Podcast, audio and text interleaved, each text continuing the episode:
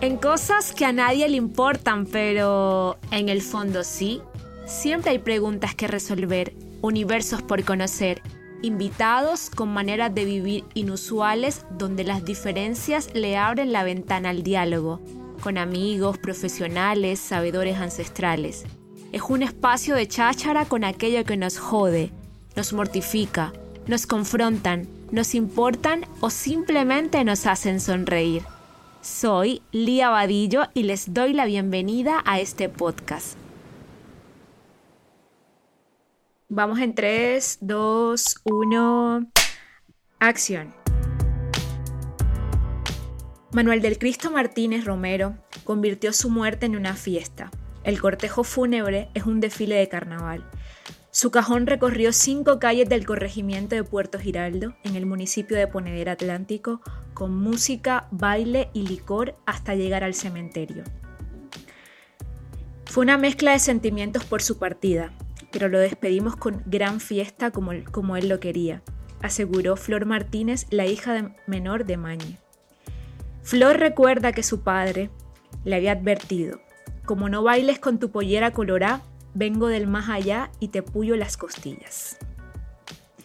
En este episodio del podcast, aunque haya empezado con esta introducción un poco macondiana, tengo invitada del otro lado de mi pantalla y del otro lado del mundo a una mujer que admiro con mi corazón y me pongo hasta nerviosa describiéndola, pero para mí es un placer tener a Flor Martínez en este episodio. Bienvenida, Flor.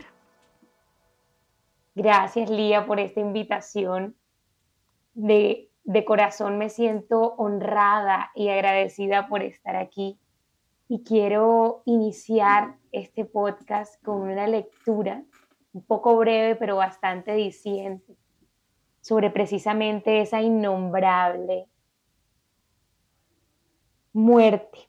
La uva para nacer como el vino Muere el maíz para nacer como chicha. Muere el trigo para ser pan comido. Muere la noche para que brote el día. Muere el río para que nazca el mar. Muere el tío, el abuelo y muere el palmar. Muere el árbol más viejo y la muerte viene. Mueren los amigos, las abuelas y las tías. Morimos en vida todos los días. Cambiamos, mutamos, muere la comida, comen los gusanos, gallinazos y hormigas. Lo que se pudre es abono para que brote la vida. Muere el miedo, nace la oportunidad, termina la cosecha y empiezan los festines. Cambia el gusano para poder luego volar. Mueren las sardinas para que coman los delfines no le pongamos nombre a quien sabemos, pero que ya sabemos quién es. Lo que lleva en su mochila es un misterio, tanto como lo que viene después. Transformación. Wow. Wow, wow. Me imagino que ya saben de qué vamos a hablar en este episodio. De la transformación, de los procesos del, bueno, naturalmente de la terminación de los procesos, pero también de el comienzo. Me gustaría que te presentara Flor para que la comunidad eh, se entere de lo que haces, a, lo, a qué te dedicas y cómo se construye tu vida. Bueno, Milía, me encanta describirme como una mujer que se dedica a servir. Siento que servir ha sido mi misión de vida pero en este mundo, digamos que tangible, soy terapeuta ocupacional, soy maestra de yoga desde hace más de 15 años. Empecé bien temprano por ese camino del servicio y de querer sanarme y sanar a otras personas a través de lo que hago y en eso me convierto también pues en terapeuta floral, en arte terapeuta, en coach ontológico, es ese estudio del ser, de las emociones, de eso que llevamos en lo profundo. Y bueno, me dedico a diario a hacer terapias de forma individual, también hago clases grupales de yoga, que son experiencias donde las personas conectan con la naturaleza, con su propia esencia. Y me considero en estos momentos, para abordar toda esa cantidad de cosas que dije ahora, una terapeuta integral que integra justamente el arte terapia, la terapia ocupacional y el yoga como herramientas de sanación terapéutica para el bienestar del ser humano. Wow. Me quedo sin palabras. Me quedo sin palabras ante, ante la magia que, que emana Flor.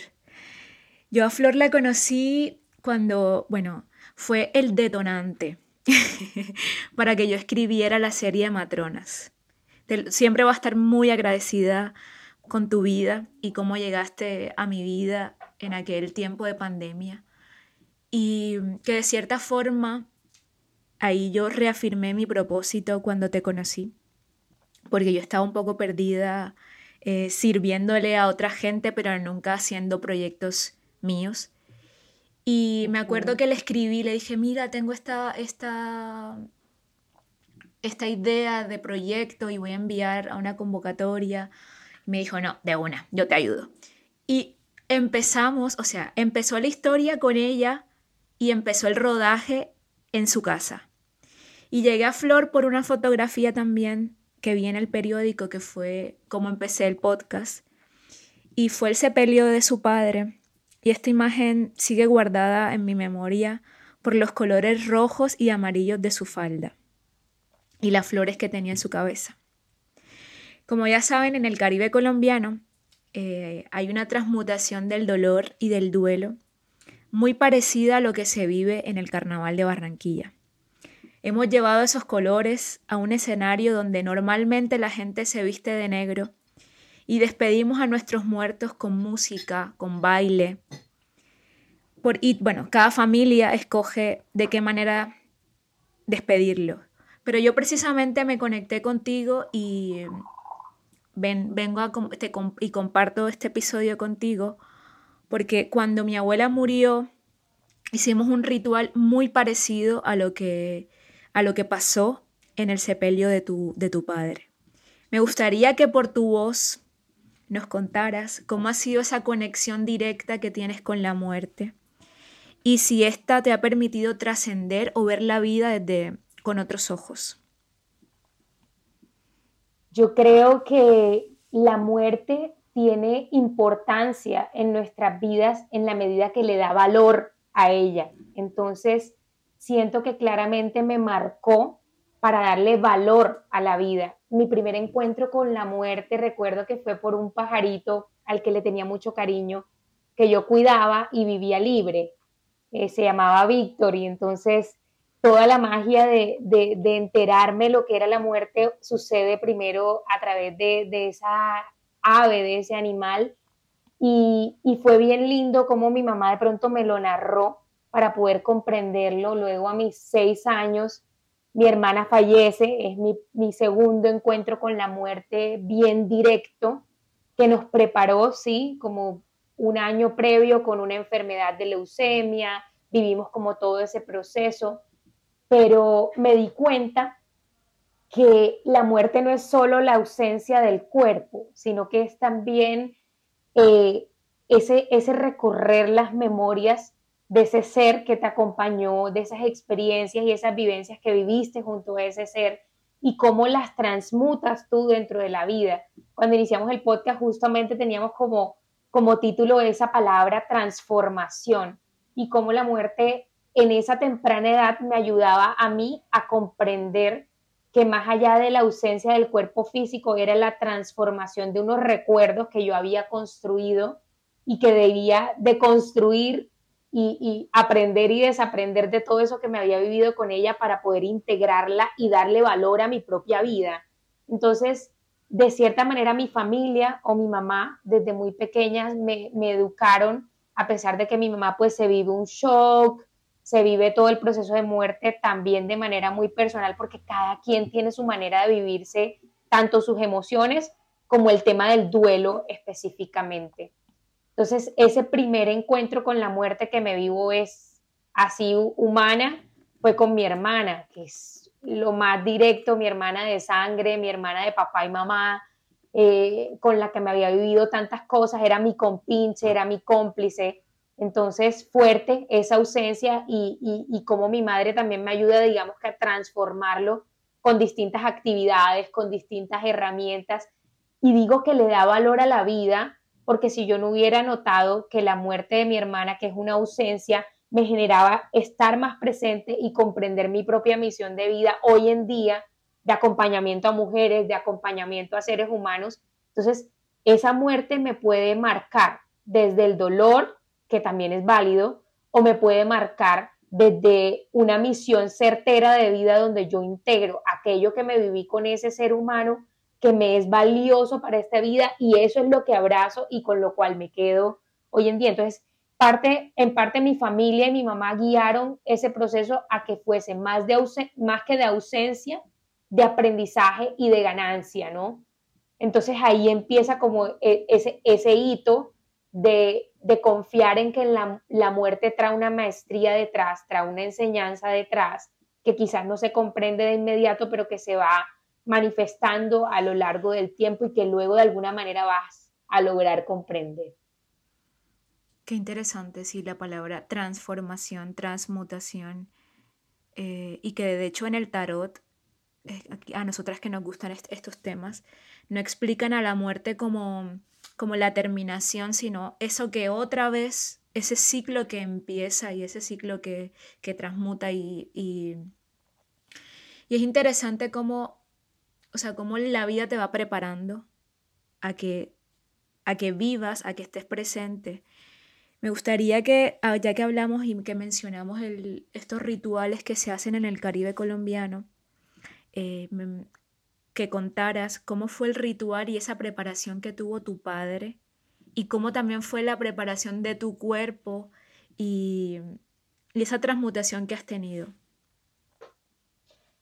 Bueno, dentro de esa preparación de mi padre, yo, yo mencionaría al maestro Jodorowsky eh, con su psicomagia, ¿no? Que es esa base del tarot que justamente me gusta es ese acto psicomágico. Y yo siento que mi padre no solamente pensó en sí mismo dentro de esa celebración que él quería hacer, dentro de ese ritual de muerte, sino que pensó en todos. Entonces, dentro de ese testamento que él coloca, dentro de, esas palabras que él coloca, dentro de ese plan de vida y de muerte también, porque los que iban a celebrar su muerte seguían vivos.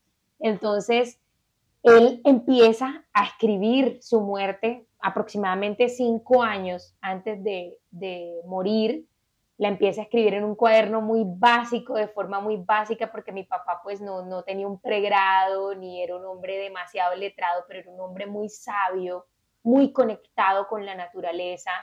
Y siento que pensó más allá de su ego, como un acto psicomágico que iba a generar que nosotros comprendiéramos la muerte de una forma diferente. Y se remonta a esos lumbalús que, que se hacían en África y, y se remonta a esos rituales de muerte indígenas, se remonta a esos rituales donde el cuerpo pasa a tener una importancia secundaria y el espíritu se eleva para que los seres no queden sufriendo, sino que de cierta manera el sufrimiento se transforme a su vez dentro de ese ritual de muerte en una danza, se transforme en música, se transforme en, unos elementos sanadores y terapéuticos sin saberlo, ¿no? Entonces mi padre planifica esa muerte tan a detalle que lo que dice Lía, y retomo la frase que, que dijo al inicio, donde si no te pones tu pollera colorada y no me bailas, te vengo y te puyo las costillas, era cierto, porque él me deja la falda en el closet preparada en un lugar secreto, pues eh, eh, guardada con todas esas características bellísimas que Lía recuerda y que le impactan, que son la falda roja con las mariposas amarillas de Gabriel García Márquez, y, y le da todo ese tinte macondiano y retomo el tema de la psicomagia, es cómo impacta un hecho de manera distinta si lo vivimos desde el cuerpo y desde el movimiento de una manera distinta. Algo que nos ha marcado la Iglesia Católica de pronto es el tema del sacrificio, el tema del sufrimiento, el tema de, que la muerte es muy estigmatizada, que el muerto no se puede ver. Mi papá hizo todo lo contrario, que el muerto se vea y dure tres días donde me bailen, donde me canten, donde me meneen, donde, donde, donde echen chistes, que les recuerden todas las locuras que yo hacía macondianas eh, y, desestigmaticen de cierta forma, desmistifiquen algo que está tan tabú hasta el 2023 todavía la muerte genera un tabú como, ay, no, te tienes que vestir de cierta manera. No, vamos a llegar a la iglesia donde tengo mi, mi, ritual de muerte también, porque eso fue un Via Cruz y fue todo un proceso para quienes están en otros países y de pronto nos escuchan, fue todo un proceso pues de desfile como en un carnaval. Eh, inicia pues el día de, de, su muerte en una ciudad, a la noche tocaba llevarlo a que, lo, a que le bailaran en la plaza del pueblo en la cual él fue muy insignia porque era un hombre que le gustaba ayudar a las personas, entonces quería que las cantadoras, las bailadoras, esos personajes también que hacían parte del carnaval, el, hombre que se disfraza de mujer, eh, el que se disfraza de marimonda, y a todos les colocó de qué se tenían que disfrazar. Entonces quería pasar toda la noche compartiendo con ellos desde su cuerpo, pues ya yéndose, elevándose, pero quería desde su espíritu estar alegre y que todos lo recordaran con alegría. Entonces, me recuerdo también a mí misma al día siguiente, ayudando a preparar el sancocho, gestionando todas esas cosas que los alimentos, justamente, ¿qué es la carne? La carne es alegría, es festín, es celebración. Entonces, es un acto psicomágico que corta, que nada más nos vamos a tomar el tinto o el canelazo, y es que vamos a hacer sancocho como si esto fuese una fiesta que hay que celebrar. Recuerdo, Lía, que en ese Via Crucis que les cuento, en ese desfile carnavalesco que armó él, estaba todo el pueblo, o sea, era increíble porque estaba todo el pueblo. Y recuerdo que había muchas personas, como mi padre era un hombre mayor, eh, murió a sus 87 años, eh, me, de pronto no sabían que yo era su hija porque era su última hija, mi papá me tuvo a mí a los 63 y decían como, uy, esta cuestión está mejor que, que, el carnaval de Barranquilla y que la batalla de Flores, porque esto está espectacular. O sea, la gente no vibraba con muerte, la gente estaba en una fiesta. Entonces, él marcó que su muerte era una fiesta en su ritual. Entonces iba yo con mi falda bailando, contenta. Ahora mismo, si me pudieran ver en cámara, me ven sonriendo porque... Qué maravilla. Con ese, con ese acto psicomágico genera que la danza es, pues, me recuerda a mí misma llorando y sudando la muerte porque yo tenía una mezcla de sensaciones. Ok, el funeral de mi papá, qué locura, estamos bailando, hay gente tomando también alcohol como si fuese una, una rumba, pero al mismo tiempo mi cuerpo está llorando porque está sanando que ya papá no va a estar. Oye, conectamos en muchas cosas. Imagínate que mi abuela eh, también le gustaba bailar, es más, fue hasta reina en la tercera edad. Yo no heredé eso. Yo heredé otras cosas, pero por ahí no, eso no lo heredé. Y recuerdo que mi abuela, cuando, que hacen todo este, el ritual, que, que sacan, a mí otra cosa que me parece muy interesante de todo este ritual es que la casa se convierte también en, en el epicentro, donde llega todo el mundo a despedir y abrazar y acompañar. Y me parece interesante también cómo se saca todo, lo, todo el mobiliario de la casa y se lleva a otro lugar que yo lo llevo como a los recuerdos. O sea, ¿qué pasa cuando yo quito el cuerpo, o sea, se va el cuerpo, lo amonto, o sea, lo tengo un poco ahí aislado, o sea, como aislado? ¿Y qué pasa con esos recuerdos cuando el cuerpo se va y qué hago con todos esos objetos? Entonces, me parece súper interesante el hecho del velorio como acto, como acto escenográfico también. Lo veo como, como una puesta en escena en todo sentido.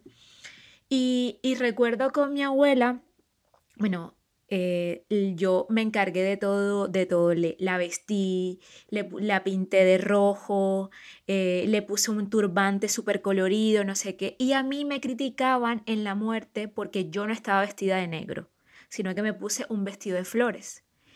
Y bueno, llegó alguien y me dijo, ay, pero es que tú no, a, ti, no te duele la, eh, la, muerte de tu abuela, no sé qué. Y yo, pero porque estoy de flores, pero si ella también está de flores, ¿qué pasa con, con el color? O sea, esa, esa, esas preguntas que uno le genera a la gente con el cuerpo también es súper interesante, como esta es mi posición de, de, duelo, yo el duelo no lo quiero vivir eh, de la forma tradicional, sino que yo quiero experimentarlo a través de lo con lo que yo me conecto con, con el, con el, con el muerto, con la persona que se ha ido. Y, es interesante también cómo el, el duelo y el, y el cuerpo también entra como a, sin llorar, eso lo rescato, sin llorar, cómo tú sacas esas, esas emociones a través de, de otras cosas que no estaban, no estaban como bien vistas y que te han como y te han metido en la cabeza por, por esto también que mencionabas de la, de la iglesia católica. Total. Ahora, eh, como, como eres terapeuta, me gustaría que me contaras o que nos contaras cómo es el acompañamiento que tú, que tú le tienes. Espera, espérate y la formulo mejor. ¿Cómo es el acompañamiento con tus pacientes para transitar ese duelo? ¿Cuáles son las herramientas? Eh, ¿Cuáles sí, sí, las herramientas que tú les provees a tus pacientes? Bueno, Milia, esa pregunta está bien interesante porque las herramientas son múltiples. Recuerdo que cuando, cuando yo estaba estudiando yoga y arte terapia, una de las cosas que decía era como que no me casaba con una sola escuela, sino que me gustaba tener una gran paleta de colores para tener tonalidades distintas para cada atención que sea individual, que sea verdaderamente lo que yo conecto con ese ser y actúo como canal realmente, porque entiendo que pues uno como humano no se las sabe todas y que a veces tiene que, tomarse un tiempo, pausar y poder, poder comprender poder comprender las señales pues que trae, trae cada persona. Entonces, a lo, que me, a lo que me voy con esto es que las herramientas son diversas. Hay herramientas arteterapéuticas tales como pintar cómo te estás vibrando tú, cómo te estás sintiendo tú a través de ese proceso de duelo. Hay herramientas de escucha como lo son las de la terapia integral, donde tú narras eh, lo, que, lo que experimentas a través de tu cuerpo y a través de tus emociones a diario y cómo inciden estas emociones dentro dentro de tus hábitos y rutinas diarias cómo han afectado de pronto eh, tus hábitos y rutinas diarias. No todo el mundo se vive la muerte de forma lineal. Hay personas que lo que tú dices, eh, se quieren vestir de colores y la gente no le entiende, entonces hay un choque entre la parte cultural y, social y cómo enfrentamos la muerte, porque de pronto tú te quieres seguir vestiendo de colores o de pronto no sientes el dolor de manera eh, idéntica a como la narran en las películas, sino que sientes el dolor, de pronto quieres bailar un día o de repente quieres eh, salir a la calle y simplemente caminar. Entonces también poder escuchar de manera individual ese lenguaje y ayudar también a que te escuches desde ese lenguaje del cuerpo, desde ese lenguaje emocional, para que tengas unas pautas a seguir con unos planes de acción. Nosotros los terapeutas, a diferencia de pronto de, de la psicoterapia, trabajamos en base a planes de acción con unos hábitos y unas rutinas que pueden promover que te sientas mejor, que pueden promover el bienestar, que pueden promover que tú sanes. Entonces, eh, las formas de abordarlo son múltiples, es, es mágica esa paleta de colores y es también mágico para mí como terapeuta encontrarme con casos que también me enseñan o que también resuenan justo con mi caso y digo como que, wow, la vida me puso justo esta persona para yo reafirmar esa lección o esa maestría de vida que me trajo la muerte de mi hermana, o esa maestría de vida que me trajo la muerte de papá, o esa maestría de vida que me trajo la muerte de mi abuela y cómo desde mi empatía puedo ayudar a que esa persona se sane, porque no soy yo pues la autora de la sanación, sino que somos en conjunto desde esa práctica y desde esos hábitos y rutinas diarias y desde esos ejercicios terapéuticos que vamos sanando paso a paso siento que la muerte no se sana por completo, diría yo que, que nunca. Sí, suena un poco como, como, como mala terapeuta, pero bueno, para mí el bien y el mal son algo como relativo y realmente no me importa si soy vista como mala terapeuta por decir esto, pero siento que la muerte nunca se sana. Aprendemos a vivir con ese dolor, aprendemos a danzárnoslo, aprendemos a transmutarlo cada día, aprendemos con hábitos y con disciplina de pronto a escuchar esa voz interior y a exteriorizarlo, a contarlo o quizás no a contarlo, o aprendemos a sentir a ese ser querido que ya se fue como parte de un árbol o como parte de la tierra o como parte del cielo y aprendemos a integrarlo y comprendemos en esa maestría que hace mucho más en el infinito de lo que hace en, ese, en ese corto espacio que pensábamos como físico. Ahora que hablas de, de lo que nos aferramos al cuerpo físico y de, o sea, que hay que tener en cuenta que el cuerpo es impermanente y que lo único que es, que es y que va, bueno, que depende también de las enfermedades es los recuerdos y la memoria y esas sensaciones que nos deja o nos acompaña de la persona que se fue y que todos estos procesos de duelo no son lineales, que es una montaña rusa, o sea, y que tenemos que aprender a convivir con los días tristes, con el olor que, llega y, nos, trae, nos trae de vuelta a ese ser, o también, bueno, volteemos un poco la arepa y que no solamente la muerte encaja a esa, a esa persona que se ha ido, sino también a, esa, a, esa, a ese ser, porque uno todo el tiempo está muriendo. O sea, uno todo el tiempo lleva una, una, transformación y una transmutación. Esas son nuestras dos palabras claves de este podcast. Y justo la lía, o sea, hablando en primera persona, la lía de cuando vino de Colombia no es la misma lía que está aquí, porque ya una parte de mí tuvo que morir para poder renacer. Y bueno, me gustaría que habláramos por ahí, que nos metiéramos de esas muertes que tú justo me contaste que este, el inicio del podcast había traído eh, una enseñanza y una muerte eh, espiritual o, una, o un renacimiento para ti. Entonces... Sí. Sí, Lía, yo creo que precisamente morimos, o sea, vivimos y morimos cada día, ¿no? Como que cada, si están ahí sentadas o sentados desde donde me estén escuchando, cada inhalación es una oportunidad para empezar de nuevo, es una nueva vida, es una inspiración. Y cada exhalación estamos soltando aquello que ya no va.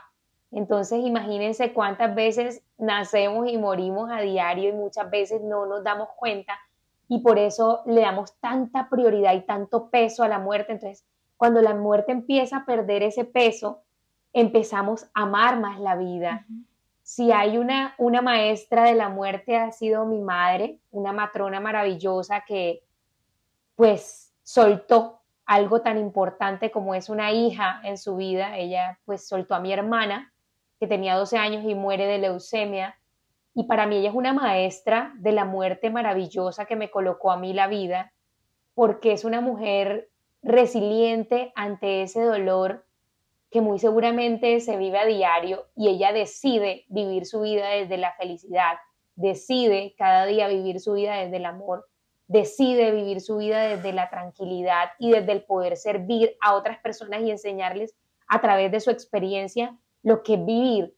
Si hay una persona a la que yo admiro es, es esa maestra tan grande que me colocó Dios y la vida, que es mi mamá, porque mi mamá se goza y se deleita cada cosa. Y yo digo, wow, o sea, esta mujer perdió lo más sagrado, que es que se le salga a uno un hijo que tú sacaste de tus entrañas, que tú criaste, que tú manifestaste, que tú tienes ahí como parte de, tu vida, ella la soltó y aún así decide vivir su vida libre de dolor, decide también entregarme a mí magia, decide también a mí entregarme y darme la oportunidad de vivirme cosas maravillosas. Entonces yo digo, wow, o sea, uno muere y nace muchas veces porque muy seguramente ella murió cuando mi hermana murió. Ella me dice que ella se enterró con ella y duró dos años enterrada y luego despierta y dice, ok, o me sigo enterrando con mi hija que murió allá en el ataúd o me vivo con los vivos cada día esta, esta vida tan maravillosa que, que, que me da la oportunidad de respirar cada momento. Entonces, siento, Lía, que, que este podcast para mí como terapeuta me está terapiando. Qué maravilla. No sé, si no sé si ese verbo terapiar existe, pero me encanta porque me imagino como bailando terapia africana así en el flow. si no lo existe, mija, lo inventamos. Ya, ya se inventó. Hashtag terapiando. Terapiando. Terapiando, terapiando con Magic Flow. Para quienes no me, no, me conocen, eh, pues yo, yo creé una clase que se llama Reconexión en Movimiento y, y esa clase de reconexión en movimiento no es porque, porque yo la haya canalizado ni nada, sino que es una misión de vida, más allá que de una clase. Y, esa clase la, la creé sanando la muerte de mi hermana. Yo me encerraba a bailar por horas y sudaba y mi cuerpo lloraba sanando muertes. Y entonces esa flor desde su ego, esa yo desde su ego pensaba estaba súper lista para grabar este podcast y por eso Lía me hace esta pregunta de, qué fue lo que pasó antes del podcast. Eh, esa flor creía que estaba súper preparada porque, claro, hice, eh, creé un estilo que se llama Reconexión en Movimiento, que mezcla danza africana, que mezcla movimientos del cuerpo justamente para soltar, justamente para sanar, justamente para conectar con esa esencia divina de la vida y reconectarnos con, con, con la vida misma, ¿no? Y entonces al reconectarnos con la vida misma sanamos la muerte. Y yo me creía súper experta. Doctorando. Pero luego la vida, doctorado, PhD, mejor dicho, fuerte. Pero la vida me, me, me pegó un revolcón antes de este podcast y ahora sí puedo decir que estaba preparada para sentarme aquí con ustedes a canalizar este mensaje mientras observo los árboles, mientras observo todo, que si nos remitimos a la naturaleza, todo nace y todo muere en todo momento. Y nosotros cuando nos salimos del movimiento, de cierta manera nos desconectamos de, ese, de, ese, de esa naturaleza esencial de la cual hacemos parte y que podemos observar afuera, pero también adentro, ¿no? Entonces, justo antes de, de, de hacer este podcast, que lo, lo he ido como bajando, canalizando, con mucho amor, entregando, porque yo siento que cada, cada palabra que emana de nosotros debe ser para servir, cada acto que emane de nosotros debe ser dispuesto al servicio y al bien de los demás. Y yo sentía que, que tenía que ser sincera conmigo misma antes de iniciar este proceso, o la vida misma me colocó a mí un proceso de duelo antes de esto y me colocó un duelo desde mi cuerpo, que fue la pérdida de mi primera, de mi primera hija, por así decirlo, que se iba a llamar Sol. Entonces, justo postergo el podcast hasta vivirme esto.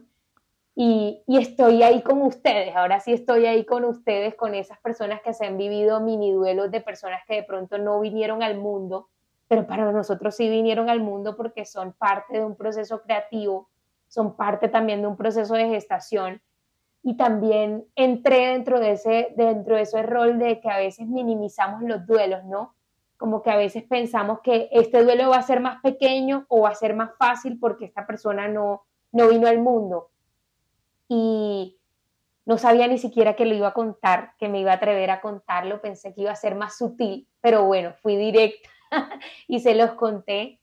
Me abro de corazón a contarles esto porque que mi experiencia les si mi experiencia les puede servir. Y como terapeuta he escrito mucho, me lo he dibujado y, justo escribo un texto que dice que qué es lo que me habla mi voz interior en este momento de vulnerabilidad. Y mi voz interior me decía, no te quedes con el dolor adentro, sácalo, dibújalo, exteriorízalo, dánzalo, muévete a través de él, pero no te quedes con el dolor adentro porque por más que tu mente crea que sabes las pautas para el duelo, te lo tienes que vivir y tienes que atravesar ese pantano, tienes que atravesar ese camino, tienes que atravesar ese sendero y justamente hablarlo, porque me ha dado mucha vergüenza mencionarlo, para mí era algo muy íntimo, muy, muy, muy desde mis tuétanos y desde mis fibras más profundas, porque es algo vergonzoso, ¿no?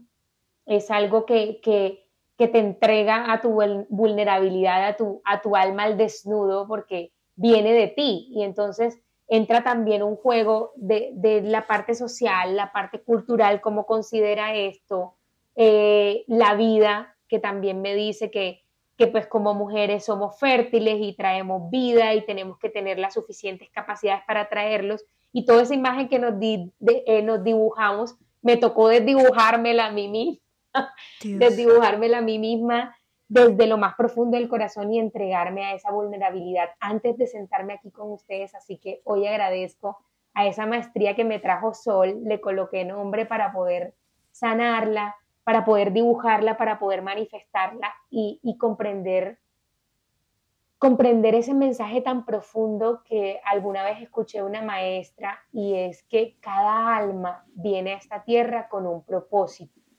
y algunas traen misiones cortas y otras traen misiones largas.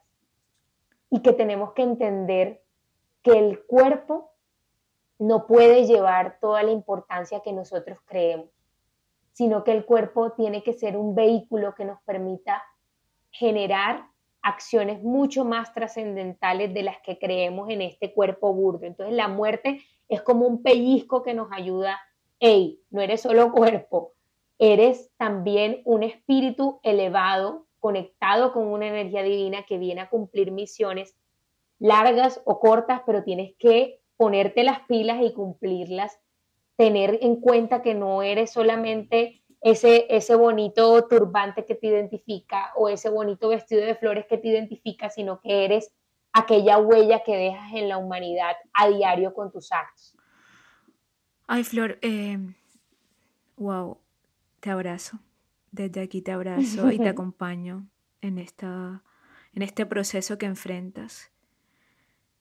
Recuerdo que antes yo te hablaba de, los no nacidos, de los abortos, que yo... Y justo Lía me lee una carta, se fue el detrás de cámaras, de todo esto, detrás de voces.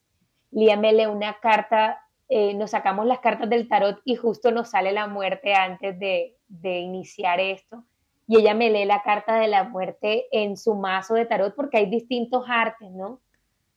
Y me lee sobre los no nacidos, mi Lía, que para mí fue impactante que, justo conectara con eso, eso me hizo llorar mucho antes del podcast. Yo no sé si pueda leerlo. Es que es muy fuerte. Necesitamos. Es muy fuerte porque como la vida te habla desde todos los aspectos. Mira, voy a leer un pedazo. Dice, según una creencia europea, cuando un niño caía enfermo de alguna dolencia misteriosa, significaba que se lo habían llevado las hadas, que lo raptaban para fortalecer su linaje dejando en su lugar a un sustituto deforme. El folclore daba esta explicación para la diversidad física y mental de algunos niños. El poeta James interpretó este mito en un famoso poema. En él, el niño huye voluntariamente siguiendo a las hadas hacia un mundo donde no existe el dolor. En el arcano de la muerte, el cambiado representa la experiencia del sí mismo en la sociedad, la metamorfosis e incluso la separación necesaria de aquello a lo que ya no pertenecemos, la, la verdad personal contra los lugares comunes.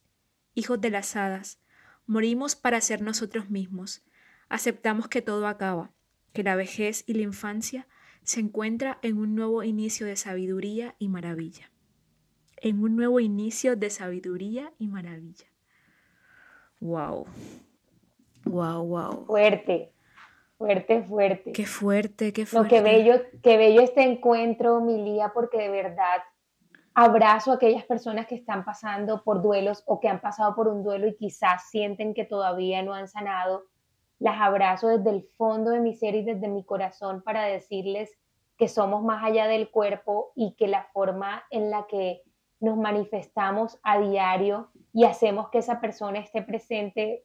Yo recuerdo a mi papá con chistes, recuerdo a mi hermana cuando estoy en momentos eh, de pronto de peligro o donde no me siento, no me siento segura, eh, ella está ahí cuidándome. Entonces, pensemos en esos seres queridos y divinos desde esa entrega. Me acuerdo que cuando entrego a Sol, eh, le digo a mi papá y a mi hermana que, que, están en algún lugar manifestados en el todo, yo no solo los veo en el cielo, sino en los árboles, en la tierra, en todo, les digo, papá, hermana, aquí está Sol y se las entrego con amor para que dance con ustedes en aquel lugar en el que están. Y sé que ella también es una maestra para mí porque me hizo salirme del cuerpo, me hizo sanar una cantidad de aspectos. Entonces, les pido que, que si se han vivido alguna muerte o no se la han vivido, se pregunten qué soy yo más allá de este cuerpo y también qué aprendizaje y qué enseñanza me trae esta situación de pronto de ausencia del cuerpo de un ser querido o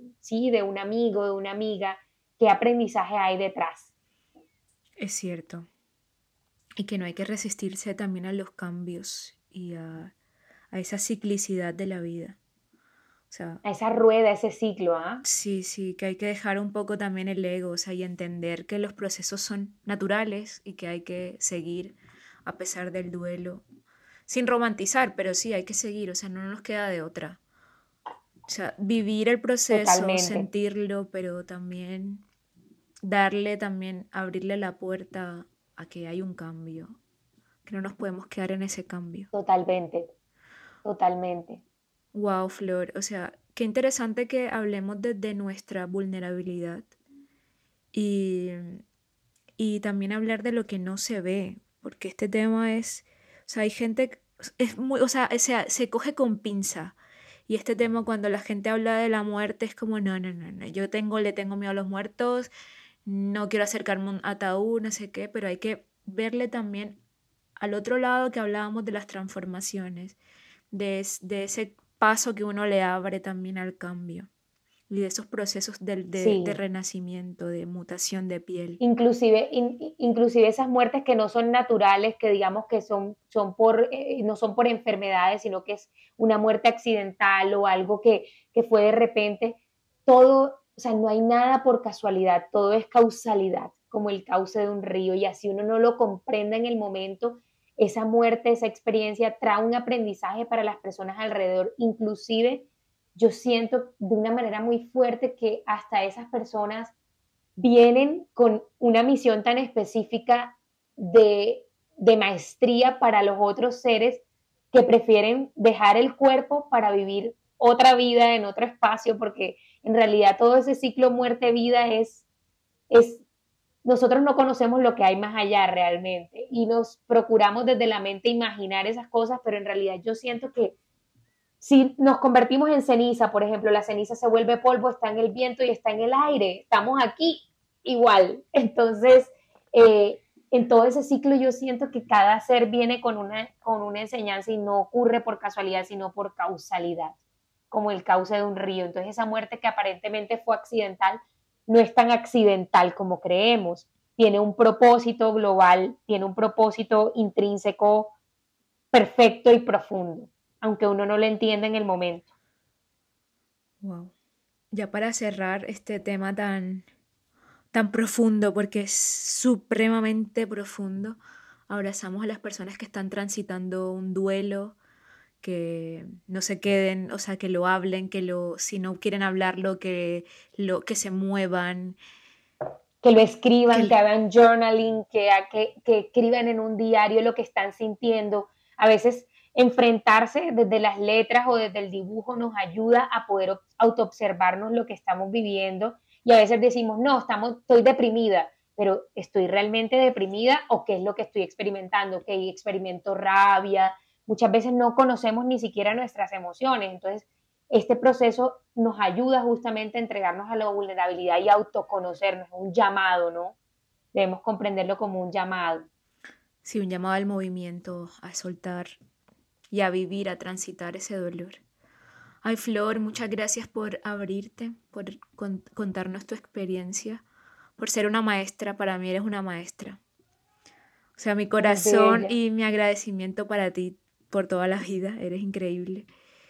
Y, y nada, para cerrar, no sé qué quieres decirle a nuestros oyentes. Yo estoy un poco, no sé, estoy un poco ahí callada, no sé cómo estoy. Estoy bastante no sé, no sé ni cómo estoy, pero... Digiriendo. Sí, sí, estoy digiriendo porque este tema también toca profundamente a la investigación que voy teniendo sobre la muerte, sobre el duelo, sobre dejar, soltar. Uf, y me toca bastante, mm, sí, me, me entra y me quedo ahí corta. Entonces tú que eres más sabia y más elocuente que yo. Un mensajito para, para cerrar. Bueno, quería decirles que al fin y al cabo somos un hilo simplemente que separa ese existir del no existir. Así que la muerte es justamente un llamado a vivir la vida más conscientes, a vivir la vida más presentes, abrazar más, amar más. ¿Qué harías si este fuese tu último día de oportunidad de vida? ¿A quién abrazarías? ¿A quién le dirías una palabra empática?